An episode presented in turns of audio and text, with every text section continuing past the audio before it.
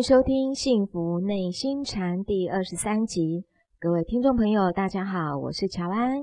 与我们一起在线上的是内心禅创办人，也是钟灵山内心教育基金会董事长张庆祥张讲师。张讲师您好，乔安好，各位听众大家好。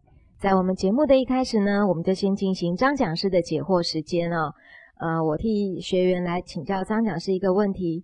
他说：“讲师啊，您告诉我们说，烦恼与忧虑不要挂在心上。那么快乐和兴奋是不是也不要挂在心上呢？喜悦不能存在吗？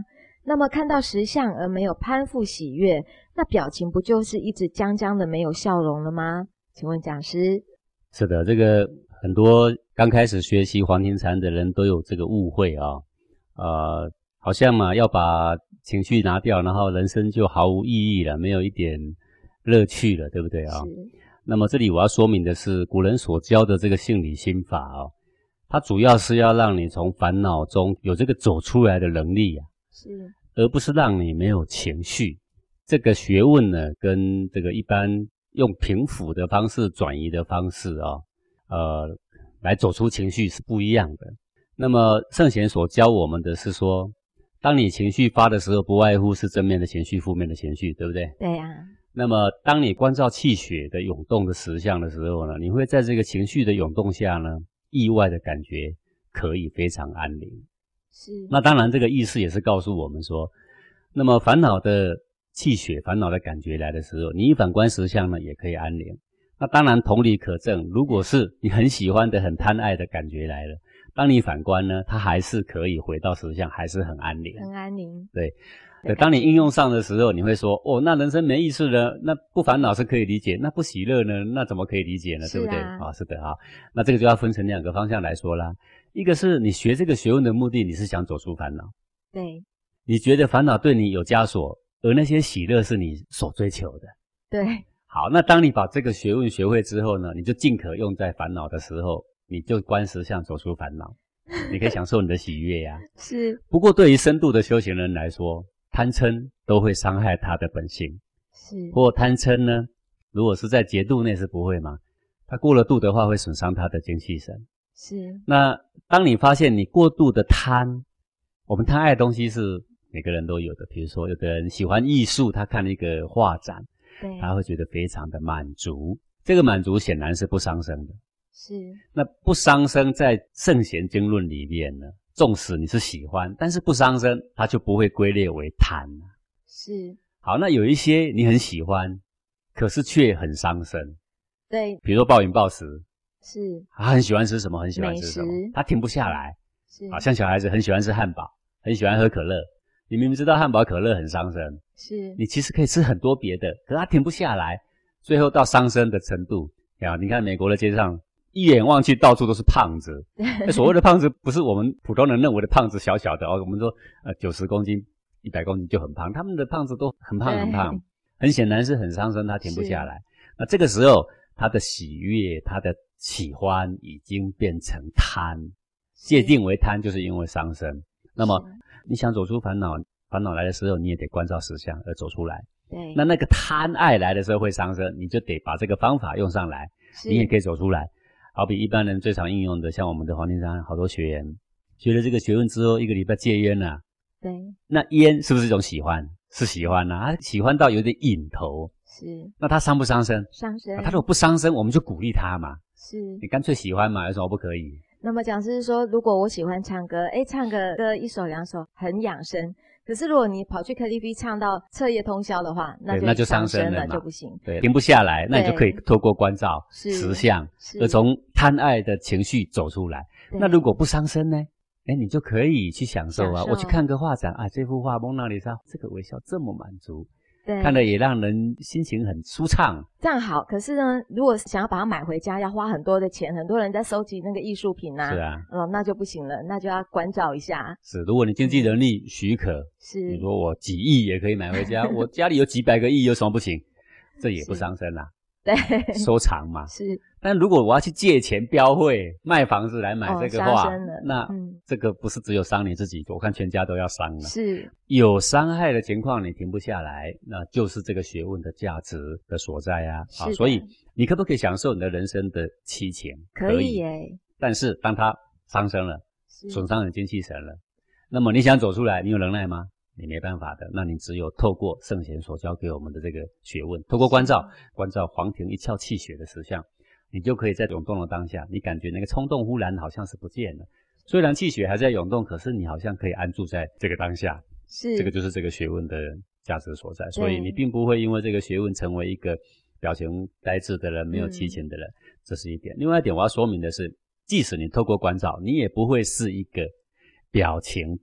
僵硬呆板的人，为什么呢？因为这个安宁跟情绪是发生在同一秒钟的，也就是说，你有喜怒哀乐的七情的表现，可是内在对给你的痛苦跟那个冲劲呢是不见的，嗯，只是差异在这里而已。你说这到底是怎么回事？这个事情啊，就像柠檬的酸哦，什么酸法啊？坦白讲，你非得去练习，练习到你尝到说，哦，原来是这么一回事。用练的比较快，用讲的呢？非常困难是，那如果用练的比较快，从烦恼这个地方来练可能会快一些，因为我们都不喜欢烦恼。是，所以我们禅修班的课程设计几乎都是动态。当然有一部分的理论说明是必要交代的，但大部分的时间呢，我们就拿很多的东西，比如说影像啊，比如说声音啊，比如说活动啊，跟人的互动之间，制造了很多情绪。在情绪当下，我们会告诉你你怎么办，然后你会在情绪的当下。是，不是把情绪赶走？对，竟然是在喜怒哀乐的当下是非常安宁的，烦恼即菩提的同一秒钟的。是，谢谢讲师，您让我们的生活很有弹性。呃，那一位学员他一样接着问，他说：“那如果我被别人的一句话给刺激到，我胸中发生了一股怒气，那该如何做到不干涉他，又可以与他和平共处？这个到底又是什么样的状态啊？”嗯，这个。要说明白很困难，举个例子，各位比较容易懂啦。是，好比我现在有一个脸盆吧，脸盆里面装八分满的水。是，我现在呢，拿个棍子从脸盆旁边敲一下，脸盆里面会怎么样？水会动啊。啊，就有涟漪啦，从四面八方咻一下往中间赶过去，然后在中间形成一个大大的浪，涌动几下，然后慢慢涟漪慢慢消退，然后平息下来，对不对？对。你问说，这个就是像我们一般喜怒哀乐发的时候。一句话进来，或一个影像进来，或你身体的一个触碰、一个感受进来，你身体就像脸盆啊，是。而那个六根就像有一个东西触碰到你的脸盆的边啊，充沛在你全身里面的能量就像脸盆里面的水啊。所以我只要看着那个涟漪。对啊，你问脸盆怎么办？说哦，我有股怒气冲到我核心了，脸盆说救救我啊，怎么办呢？要吗？没办法抚平啊，不需要抚平，它根本也不用处理，它只是看着自然的物理现象在那边脉动。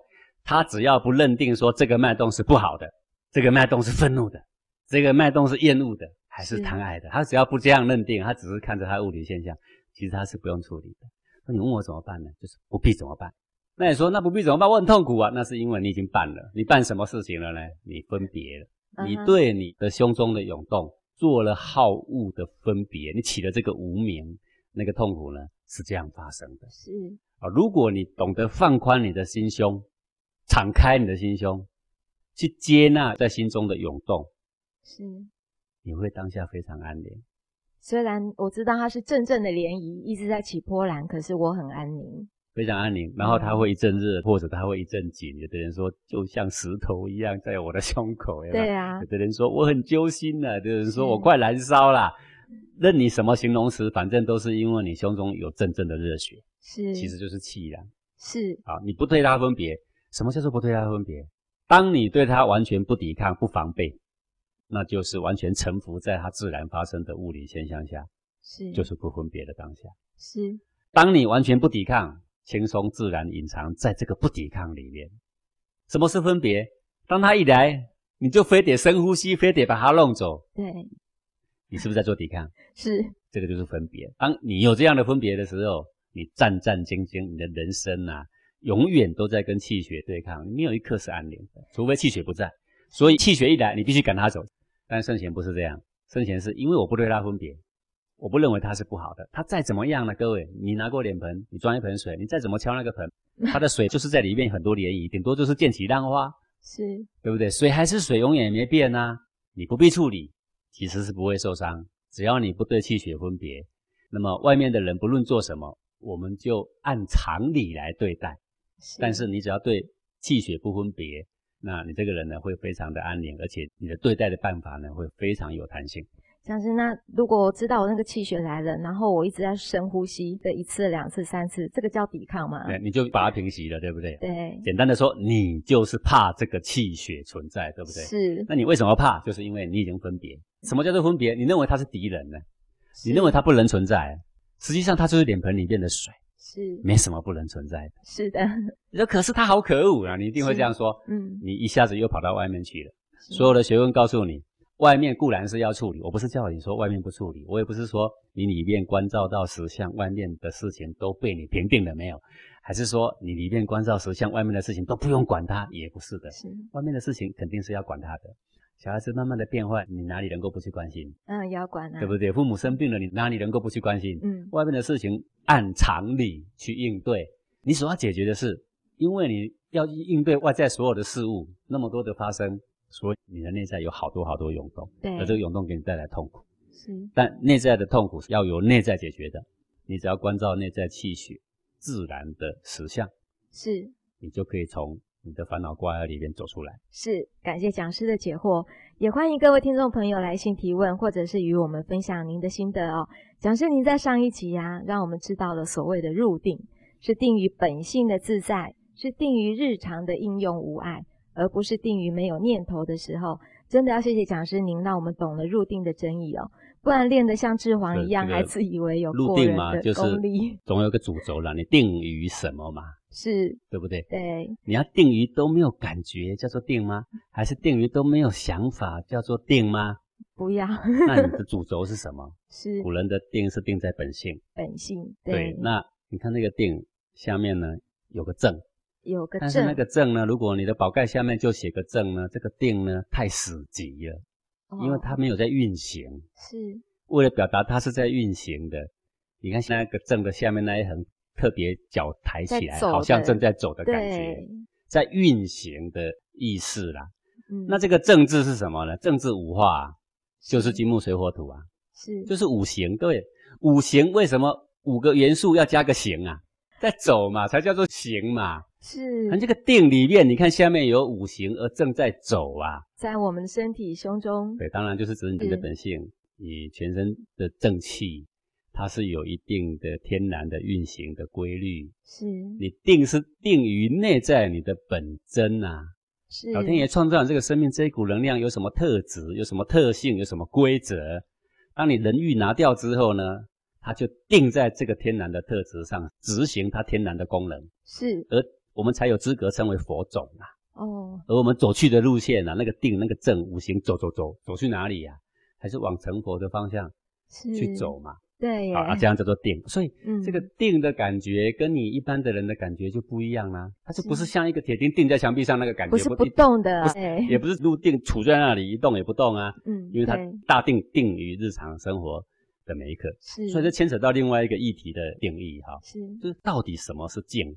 也可以从字面上来看嘛，这样。对啊，你看这个每一个人在打坐的时候，墙壁上写一个大大的“静”，静，要不然写一个“禅 ”，对，啊，不然就写一个“定”，对，对不对？对，好，是静。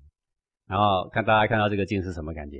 嘘，不要说话，是不能喧哗，不能大声，小小声，对，对不对？对。那这个意义到底是不是圣者所谓的“静”？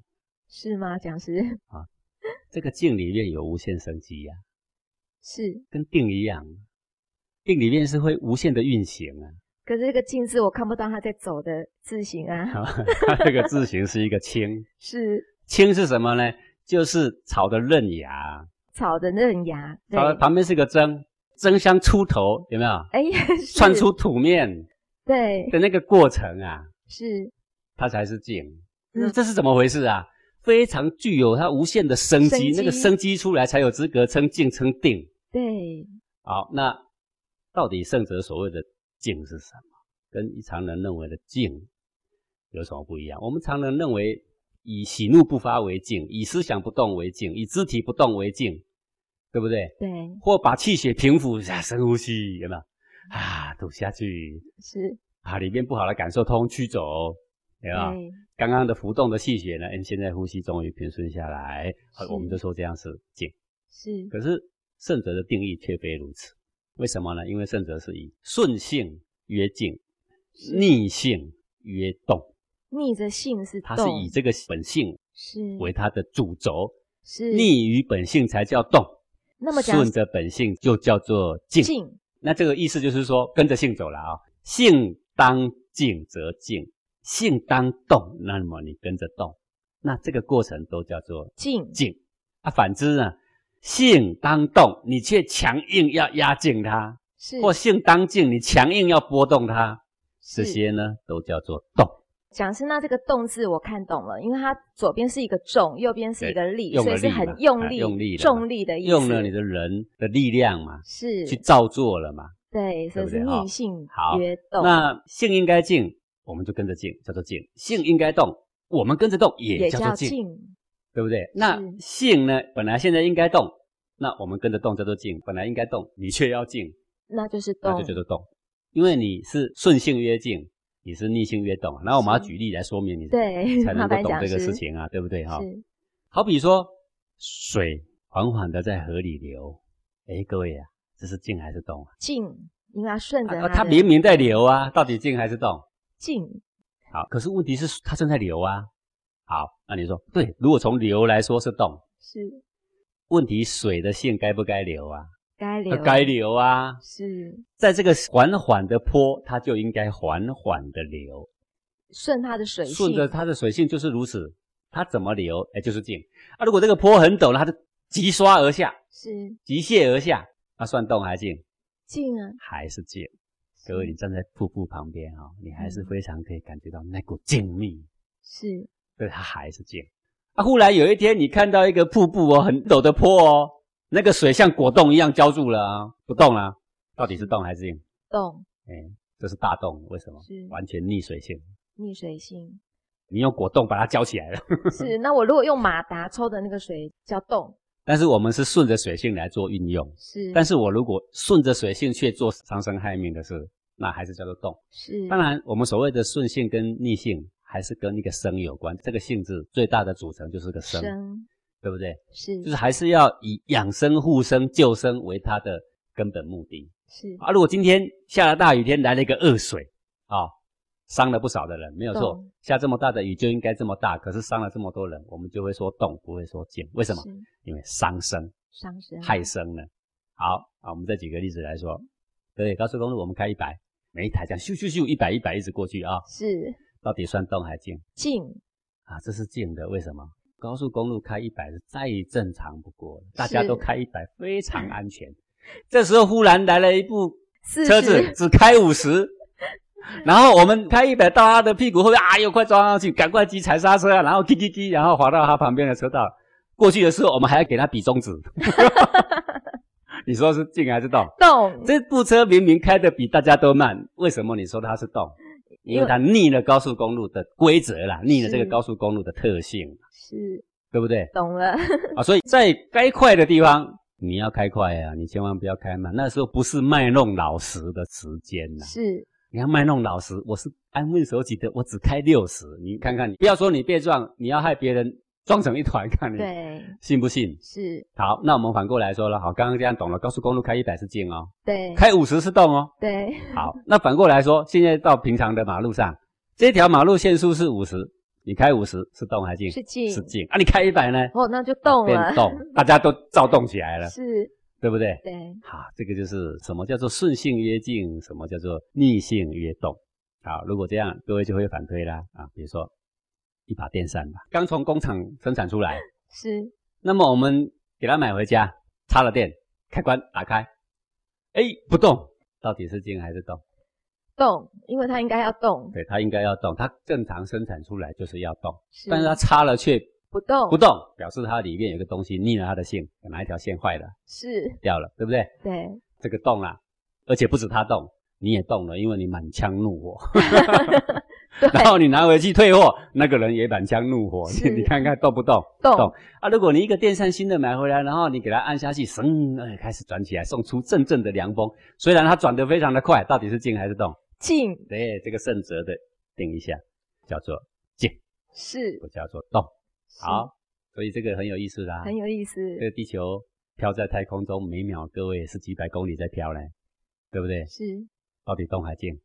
静啊，静悄悄的，可是每秒好几百公里，是 对不对？对忽然有一颗星球刹车了，那我跟你讲，那个事情可大了，整个太阳系都要动起来啊，对对不对？要撞成一团啊，是那个呢才叫做动。好了，各位很聪明啦，你现在已经知道什么是静，什么是动的意思。那静特别养生，因为它顺性，性的最大组成就是生。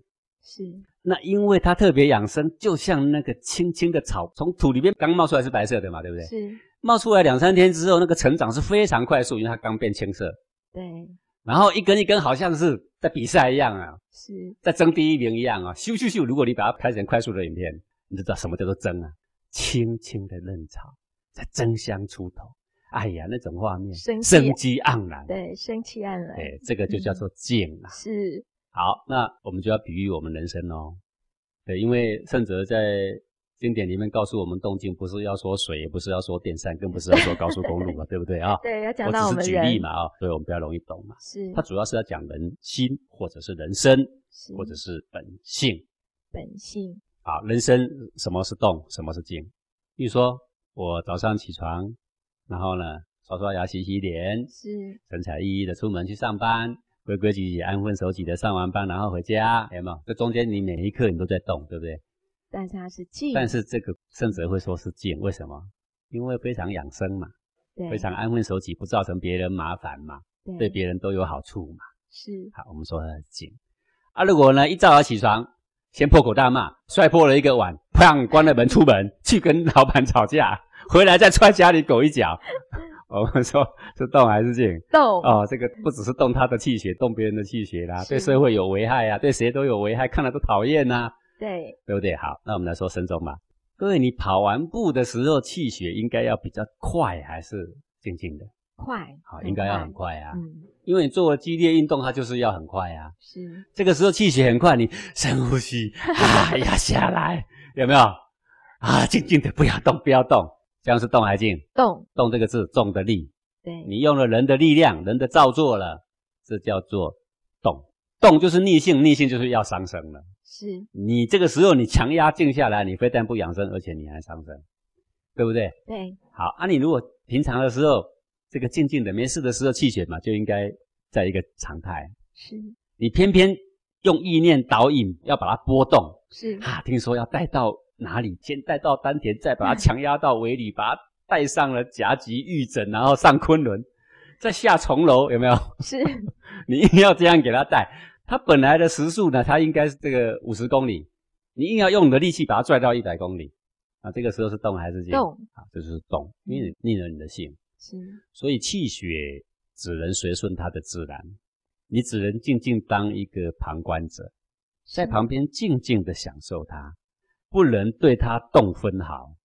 你反观我们现在的所有情绪管理的人，当他被一刺激一涌动起来，他做的是哪一件事？更涌动的要把它压下去，对，强压下来。尤其那个高级主管啊，得癌症的很多啦。为什么？因为这个表情看起来很祥和嘛，是但是内在其实是非常愤怒嘛。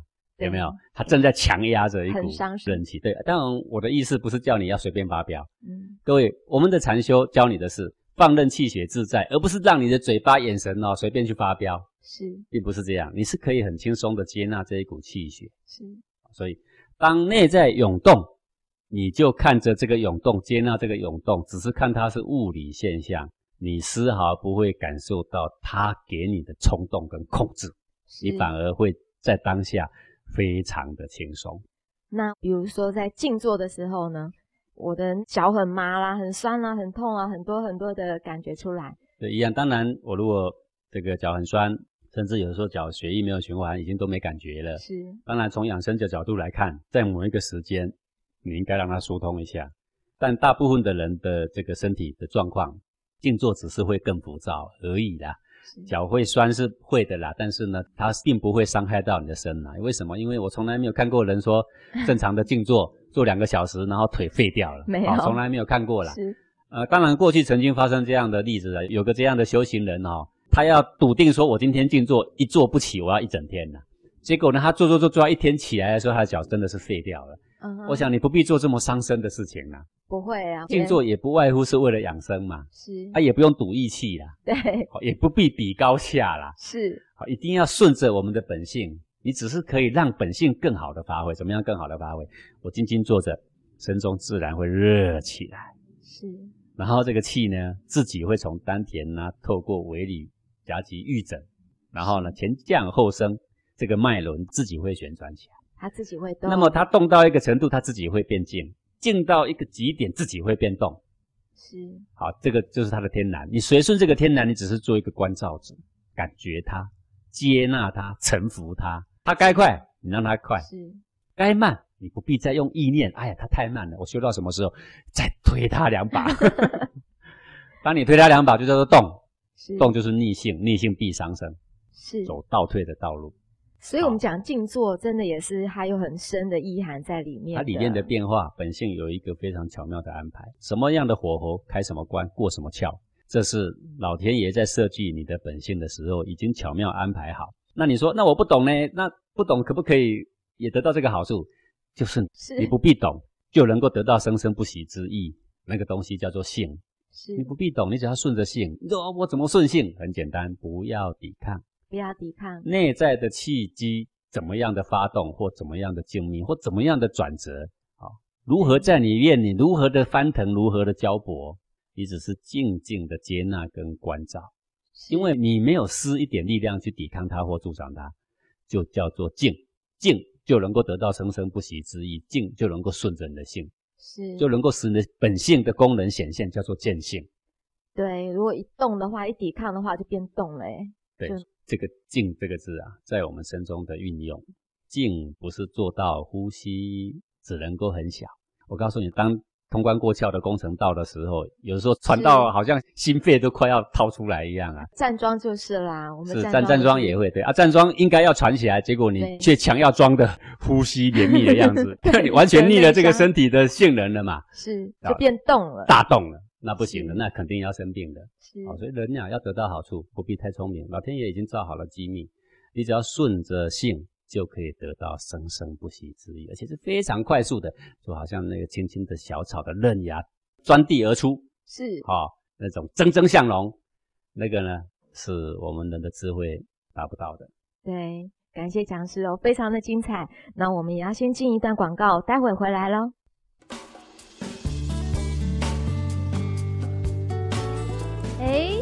老公啊，你怎么站在那边半天都不动？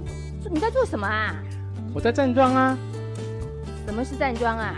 站桩啊，站桩就像蹲马步一样，只是两膝微弯，然后呢，看着自己心情，看着自己烦躁的气血，然后看着那股能量，什么也不做，动也不动。可是你为什么流那么多汗呢？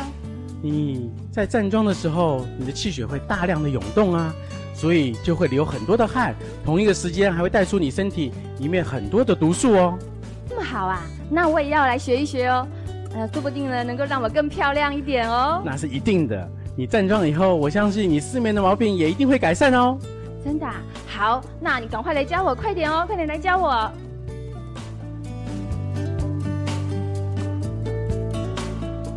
嗯，站桩这么好，我要赶快打电话给我的死党方瑜。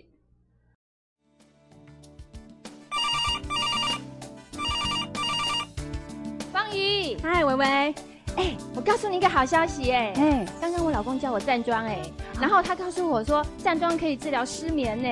我告诉你，我早就站了两个礼拜了，不但可以治疗失眠，我的焦虑不安也不见了。真的这么有效啊？对啊，而且还有一个非常好的消息哦，就是啊，有百人站桩宽心自在的活动，哎，哦，在九月二十二号礼拜天下午四点半到六点，中正纪念堂啊，大家可以一起去站桩体验。快速精气神长养的一个好办法哦。哇，好棒哦！到时候我们一起去好不好？好啊，好啊。哎，你再说一遍那个日期，我记不得，你再说一遍。九月二十二号礼拜天下午四点半到六点，中正纪念堂，欢迎大家一起来参加百人站桩，宽心自在。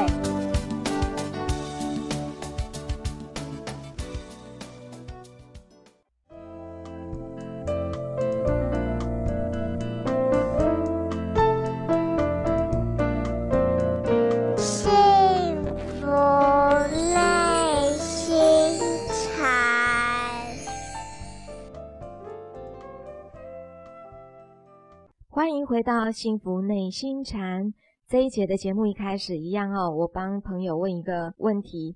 讲师有位学员他问说：我们要学习内观呢，是一定要从静坐开始吗？是不是只有从静坐中才可以深刻的体会到黄庭的变化呢？静坐的真正的目的是什么呢？而且静坐是每天必要的功课吗？请教讲师。呃，是的，这个。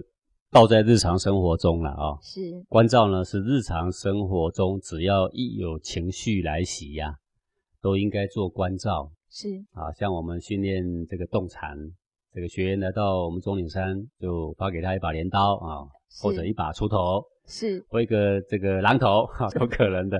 然后呢，就这个默默的去耕种、去工作去了。是，那去工作的过程，他就会有浮躁慢慢会来了。好，刚刚一开始可能都市的小孩没有拿过锄头，很新鲜，嗯，他会很喜悦，好玩。然后呢，十五分钟之后呢，就有点流汗，这样是，啊，然后他就觉得有点浮躁，对不对？对。然后到了半小时、一个小时，他就说：“我干嘛来这？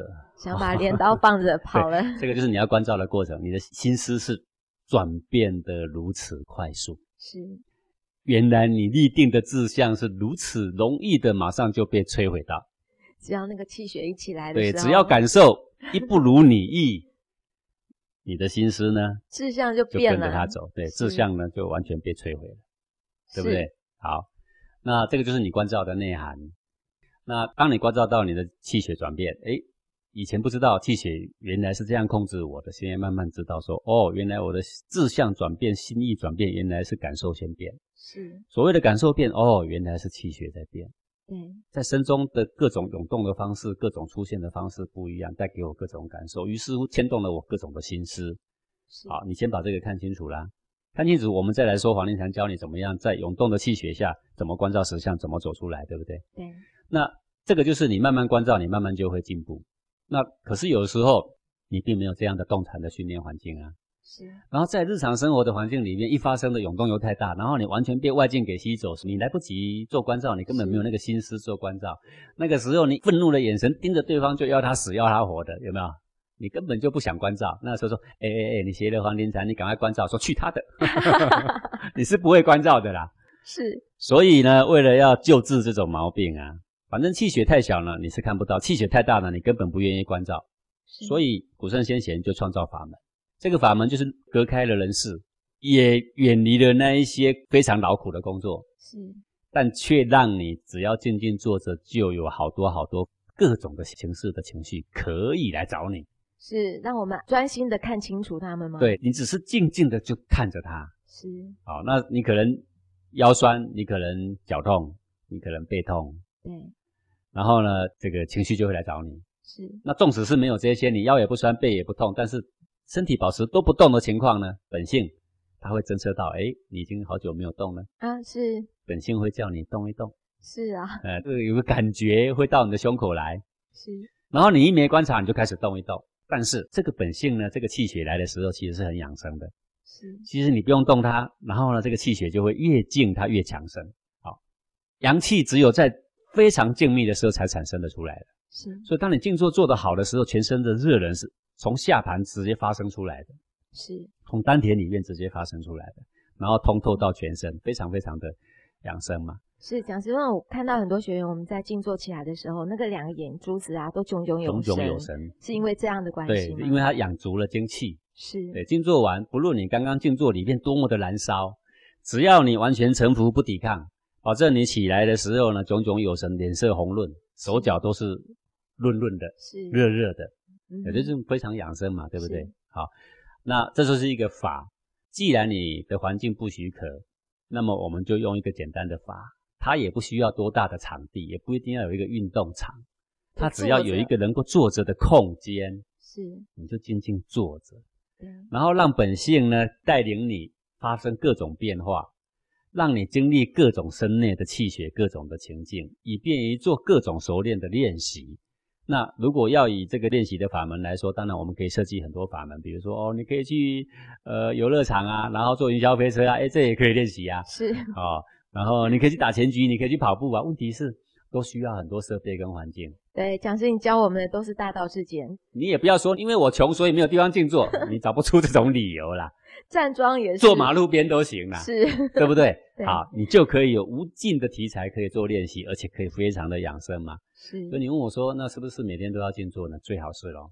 即使是没有烦恼的人，也应该天天养神，天天静坐。是为什么呢？因为性中的造化在非常静谧的时候，它才产生出真阳，而真正的阳性跑出来的时候呢，它的造化才会飞速的前进。是好，所以你要给你自己一个空间呐，不要每天那么忙嘛，忙着往鬼门关钻去有什么意义呢？是。空一点时间，空一点间隙给自己嘛。那讲师我想请问，那既然我们每天要做做十五分钟跟半个小时，四十五分钟跟一个小时，那差别在哪里？嗯，好，那这个就是像那个车子在加速一样，是，前十五分钟呢，我就等于是加速到二十了，对，然后我觉得十五分钟就够了，就停了。是，那么你时速只有二十，你跑的距离当然也就只有这么短了。对，如果做到三十的时候呢，哎，十五分钟到三十分钟之间，哎，时速已经加速到五十啦，是，对不？然后呢，因为增静才能够产增阳嘛。对，好，然后你再时间更久，再更近一点，不论它如何冲击你，你还是一派轻松的接受，是，臣服下来。反正呢，伸头一刀，缩头一刀，是，任你怎么来，就算了啊。是，好，你做一个小时，就好像加速到时速一百啦。对，你做一个半小时，就好像这部车已经加速到时速一百五啦，哇，变法拉利了，对不对？是，好，那个时候如果你还能够坚持，它是一百五持续的前进，这个造化快不快？快，哎，往时速二十开到佛那一边，还是时速一百五开到佛那一边比较快啊？一百五，同样十万八千里，你要什么时速？你说说看啊？是，所以我为什么劝各位说，既然马要静坐，有时候同学问说静坐多久好？我说可以啊，十五分钟也可以啊，三十分钟也不错啊。这个是对新人说的啦。是，如果你有志要好好修行，想要体验体验，想要练习练习，想要进步，我就会跟你讲说，一个半小时，是，最起码你要突破一个小时嘛。对，啊，这个就是有志要修行的话，啊，最好是每天都要这样子练习。是，谢谢讲师的解惑。那刚刚也是一样，我们讲到静坐嘛，那上一节讲师也跟我们讲了静跟动。对，那刚刚讲到动呢，我有一点要补充的啊，是，就说人为造作嘛，就叫做动。是，动就是逆着性，逆着性呢，就是跟生这个字作对了。是，我们做任何事不是求一个生吗？对，没有人求一个死嘛。没有，求一个死是因为自杀，是因为他痛苦至极嘛，他没有走出来的办法嘛。对，如果一个人不痛苦的人，哪里有要求死的呢？嗯，对不对？好，任何人都是求一个生嘛，生命能够延续，能够无限嘛。是，好，那你就要顺着你的性，因为我们每一个人修行就有很多的法门。对，啊，那其中有一个这样的法门呢，就是古人都会教说，小孩子的呼吸呢，气纳丹田，对，对不对？肚子一鼓一鼓的。对，那你看成人的话呢，一喘的时候都是在胸口起伏。是。可是你看那个到小学的时候，你去看全班跑完步停下来，偶尔你会发现有一两个人他在喘的时候，就跟青蛙一样，他的肚子啊鼓动的就在这个丹田哦。大部分的人还是在胸膛。对，你再往年纪层再下降一点去看，你到幼稚园去看的时候，你就可以更轻松发现到好多好可爱的小孩子正在喘的时候是肚子在起伏，而不是像小青蛙这样。对对。而那一些刚抱出婴儿房的次子，什么叫次子？抱出来全身红彤彤的，你有没有发现我们现在这个年纪脸色都惨白啊？是，对不对？对，难得有几天是红润的呀。是，小孩每天都很红润，表示什么？他的天真非常的完整。是啊，天性给他的这个真源呢，非常的非常的完整，靠的就是这个丹田的呼吸。所以很多呼吸法都教我们说，嗯，吸气的时候呢，压进丹田，好，想象从后面转上来呢，到头顶，然后再吐出来，有没有？然后告诉你，气息的越长越好。越好。好，这固然是没错哈，各位，就是说从天然的角度来说，从婴儿角度来说，从天赋本性来说，这个都对。是。但我有一点不对，哪一点不对呢？就是我们要达到了气纳丹田、绵绵密密的这个效果，它是自然发生的，自然达到的，才有好处会产生。是，也才是静。若是你强硬的用意念带动进去，本来它浮在胸膛嘛，然后你每一寸的呼吸都用力的往下灌，那这个呢也会带来气血逆行的病。哦，反而是不好的。对，那你说它不是很养生吗？养生是说让它自然发生。是。那你说那怎么自然发生呢？很简单，静下来。什么叫静下来？接受身中所有一切发生。是。不跟他任何计较，不跟他任何抵抗，完全臣服在身中的所有的发生，包含静静的看、欣赏的这个短促的呼吸，包含气血的涌动，包含浮躁，你静静的看着这个浮躁的能量，原来它是如此的流畅。是，当你静静的欣赏你周身所有的活药，包含你静坐的时候欣赏着你脚里面的酸、里面的痛，包含欣赏着脚里面的麻、腰的酸，都把它当做一种热闹无比的能量。是正在建设你的全身，用这个角度来看它，你就会发现，你可以在那么多的涌动、躁乱的气血里面非常安宁。然后你又发现，当你安住在这个当下的时候，你的呼吸不细而自细，不长而自长，然后就自己到丹田，就以后就自己下到丹田。那讲是意思是说，我们大脑不要给任何的指令。你给了任何的指令了，那性就变成动了。不要违逆目前身中的发生。是，我所谓身中发生，是指能量的各种形式的发生。不要违逆它而做任何改变，只需要接受下来，这就是最好的改变。是。那么得到的效果就是气绵绵密密自己进丹田，然后它真的非常养生，而不是用刻意的造作。各位道家都讲无为嘛。对。什么叫无为？什么叫有为？嗯，我们干脆顺便来解释一下这一题。哦，对。哦，这个为呀，就是你的造作，你出了力了，是就动了。是无为是说你不出力，但是不表示没有发生哦。天然的本性自有一个发生，是，只是这个发生出于天然，而你没有加上干涉的力量。你加上干涉力量，你做了这个动作叫做为。是，你没有去干涉它。也叫做无为，好，所以无为到底是有没有为呀？无为它是有动的啊，是顺着。你说呃，我崇尚无为，所以我也不上班，好哦，所以呢，我也不出去跟人家努力，误会了，对不对？我也不去为国家奋斗。说你有很多才干，有一个人要求你去当一个什么什么官，治理天下吧？啊，我这个人最无为了，我不喜欢这样为。各位啊。这个为我们解释成造作，是因为它逆着生啊，是不养生啊。如果你的为是完全是可以养生、可以益生、可以护生，这个为我们就不叫做为啊。是讲生，那我们讲无为而治这四个字。好，那不逆生，说所有的治理天下国家，我不去这个干扰的百姓，不去惊动百姓，是而我的政策下去的时候，他们已经得到生生之意。是。就叫做无为而治啊！嗯哼，无为而治。对，我不去惊扰他们。哦，我举个例子来说，无为是这个古代的人呐，他们要做水坝。对。那么我们现在的人做水坝，就是河流弯弯的嘛，把它截弯取直。呃，因为这样说水会流得比较通畅。是。对不对？然后呢，你就会发现水从这个截弯取直之后，水灾不断。对，现在已经证明说这个是错误的。对，为什么？因为嗯。水呼噜呼噜一直往下流，而且速度越来越快嘛。对，冲到下面的时候就成灾了嘛。是。好，古人呢做水坝，他懂得顺乎天性。怎么样叫顺乎天性？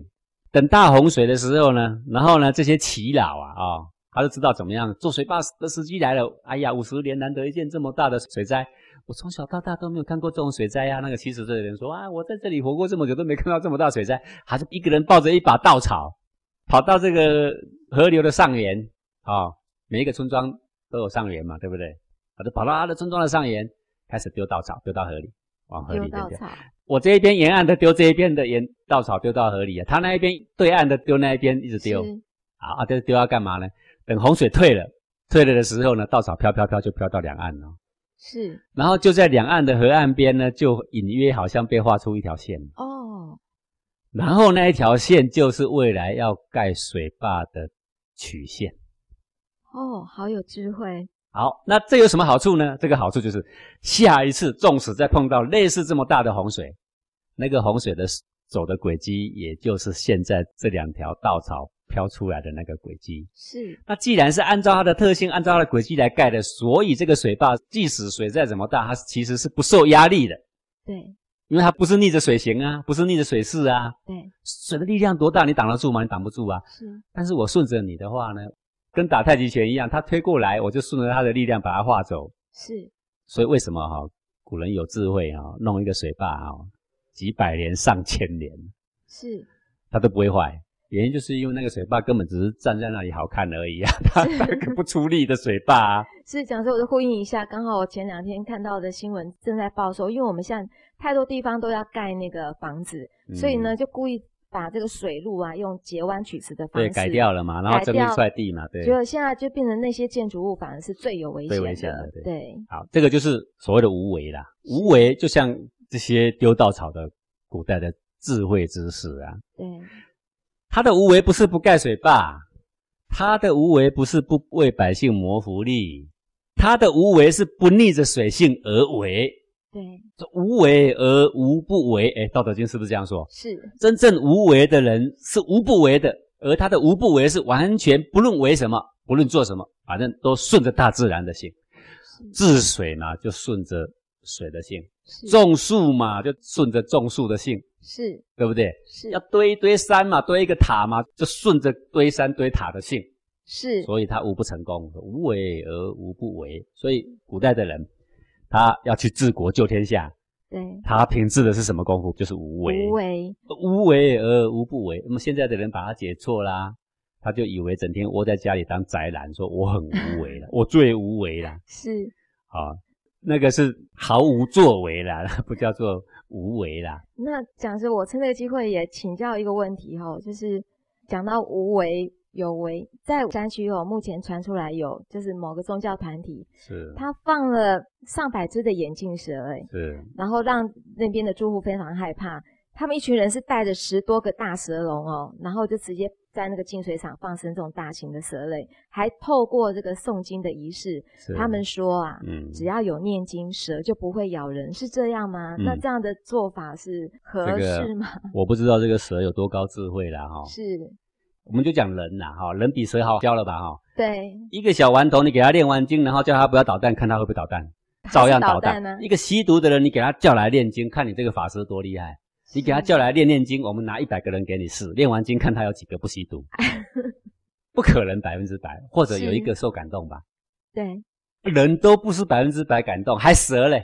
你这个蛇，纵使给你高僧法师再怎么样练经，我问你啊，你真正能够感动几只啦？好，就算好有三只被你感动了，而其他的九十七只呢？那九十七只出去呢，已经忘了你这个法师喽，对不对？会不会咬到人呢？这个放生哈，为的是一个生。对。那么这个生呢，还有大小的区别。是。我们放动物的生，为了救他们的生，但不违背人类的生。对。也不违背这个大自然的生。好好比说你。过度的放某一种的生物的生，而失去了这个动物的平衡。失去平衡之后呢，它死伤就更惨烈。对啊，那这个也不是放生的人所许可。我非常鼓励放生嘛，大家都知道。是，但是我们不鼓励那种会破坏自然的放生。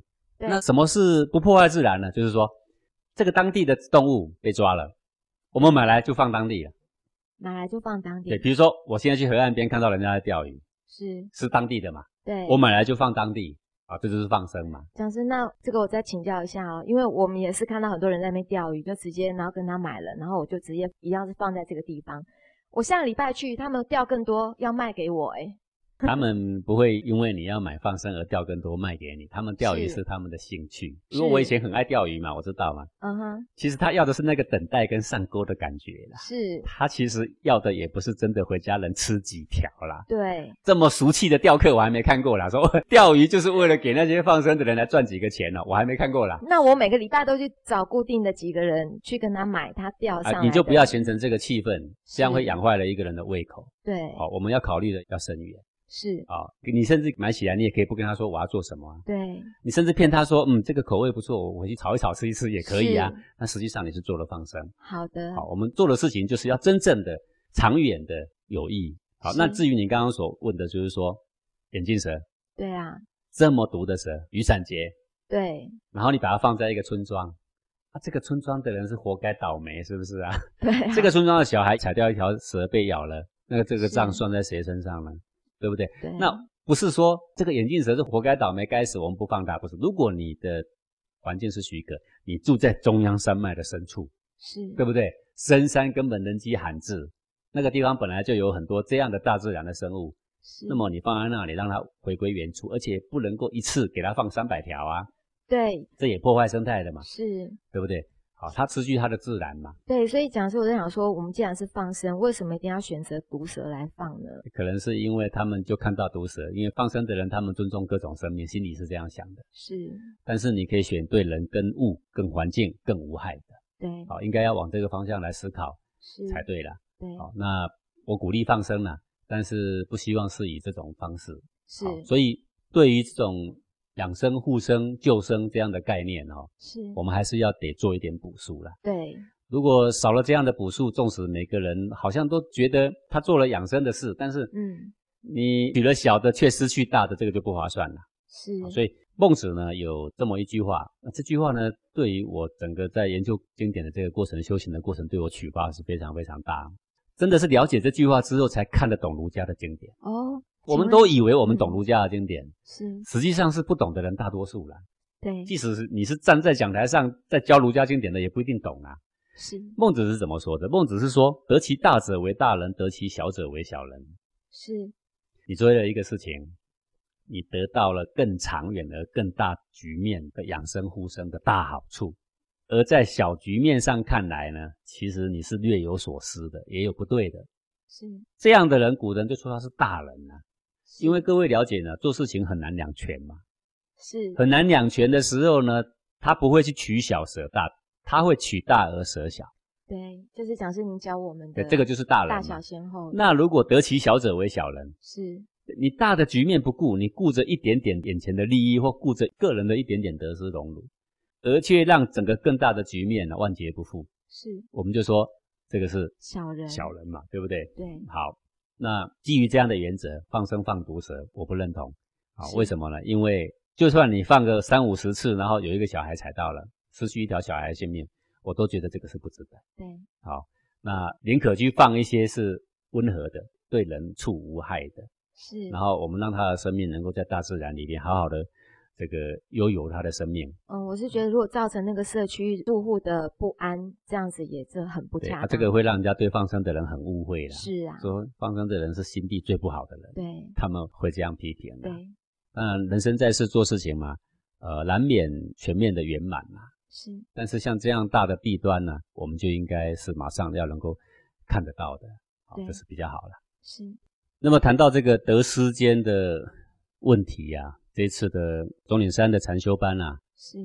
有一位从马来西亚来的学员就问我这么样一个问题啊，他说：“讲师啊，这个各宗各派所谈的这个修行法门或有不同啊，是，啊，不过呢，佛家说万法唯心的啊，对。现在新时代说心想事成啊，对。他说是不是有这样的这个法门会更好？怎么样更好呢？就是说我的心来跟宇宙相接，我的心来跟上帝相接，或跟高灵相接。那么人生间每一天都在做选择嘛，对，那我的选择不一定对啊。那我的这样的修行法门都由高灵来跟我讲下一个选择应该怎么样，那人生就不会走太多的冤枉路啦。是对不对啊？这样的法门是不是更好一点？好，那当然，这说起来就有点玄奇了哦。是，呃，很多人都喜欢说他判断什么事情，他喜欢靠直觉，对 或者有的人会说，呃，靠感觉。对，第六感这个对，但是我常常觉得说这个是最不可靠的。最不可当然，有的时候你会觉得说，嗯，还好，我那时候用我的直觉，然后你看，果然结果还不错。是但是各位，你可能忽略掉一些事实啦。太多太多的时候，你靠你的直觉，而结果并不怎么样，是，对不对？对好，那么也有好多好多同学都在学习怎么通灵啊，什么接窍。对然后他的九天玄女跟他讲什么，还是什么新秀来的高龄又跟他讲什么，对不对？对那么他们以这样的方式来修行，而这样的修行的目的，就是为了不断的选择里面能够避免掉错误。假设他们所谓的高龄的指导真正是好的，可是他们忽略了一个事情，这个事情就是这样的修行的心态慢慢慢慢变，一直转变，一直转变，是，就会变得这个修行就是为了厉害，对，为了赚更多，是，为了拿更好。对，总之就是一个利益的关系呀、是，而不是一个道义的关系。是，那个心里面就是选择怎么更好，而不是选择更有道义。对怎么选择更能够足为万事的表率？怎么样凸显我的气节更光明磊落？怎么样洗涤我的心性更干净？却没有这个功能。没有，对啊，整天都是在谈说，好，我靠直觉，这次现在买哪一只股票？是，不断的选择里面看怎么样能够让人生呢赚钱不要变得这么的辛苦。好，那所以呢，新时代就发展出心想事成这样的事情，因为万法唯心这是一个佛家的词语嘛，是，转变成心想事成，然后就想说心要发出宏愿，向宇宙下订单，对，因为宇宙是我们的心念所开创所造成的。我不知道为什么这个话会变成这样讲了啊，好，是，但是最后已经变扭曲成这样。嗯，但实际上呢，我们也有一些同学专门在学这个心想事成的，整天都在向宇宙下订单的。是，最后呢，就做了大梦，然后去投资，投资了之后呢，被席卷一空，被整个带走了。是，这个事情呢，也常常发生，对，弄得里外不是人。因为我们既然讲心想事成嘛，是，可是呢，却不能够心想事成啊，对，是不是有很多矛盾？对，那这个也造成人世间的呃很多的问题啊、还有很多的妄想。是，所以有关万法唯心这个成语啊，我觉得呢不能够再被狭隘的误用。是，好，它实际上呢这个定义呢有必要被导正。对，所谓万法唯心，就是我们人呐、在人世间一切的行仪呀、一切的作为呀、要问问我们的心呐、到底正还是不正？好，到底呢我们所做的事情能不能公诸于社会啊？能不能光明磊落的对得起他人呢、是，能不能无愧于心？能不能没有抵触到我们的本性？修行讲的是心性的正直，心性的本来，不是，而不是赚多少钱的。问题。对，讲真，之前跟一位在聊天，出版社人讲的这个，跟大家分享一下。就因为刚好那时候在讲说跟这个宇宙下订单，他们就是翻译这样的一本书。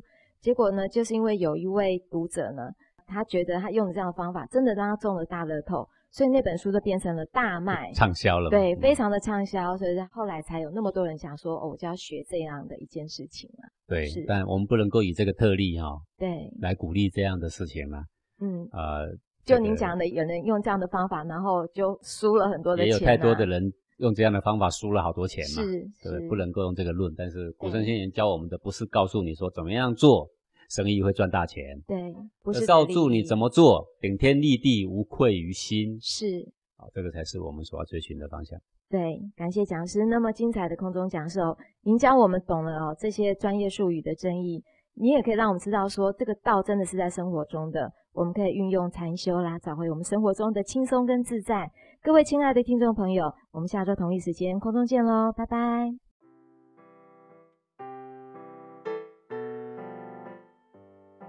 爸爸，我回来啦！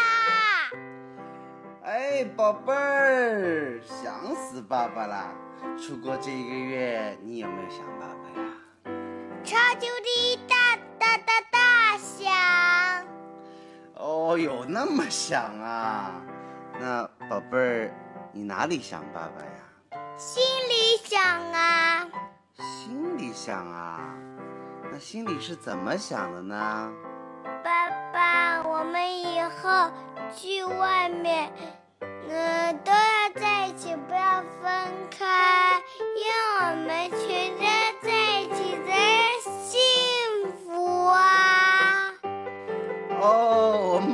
都知道幸福啦。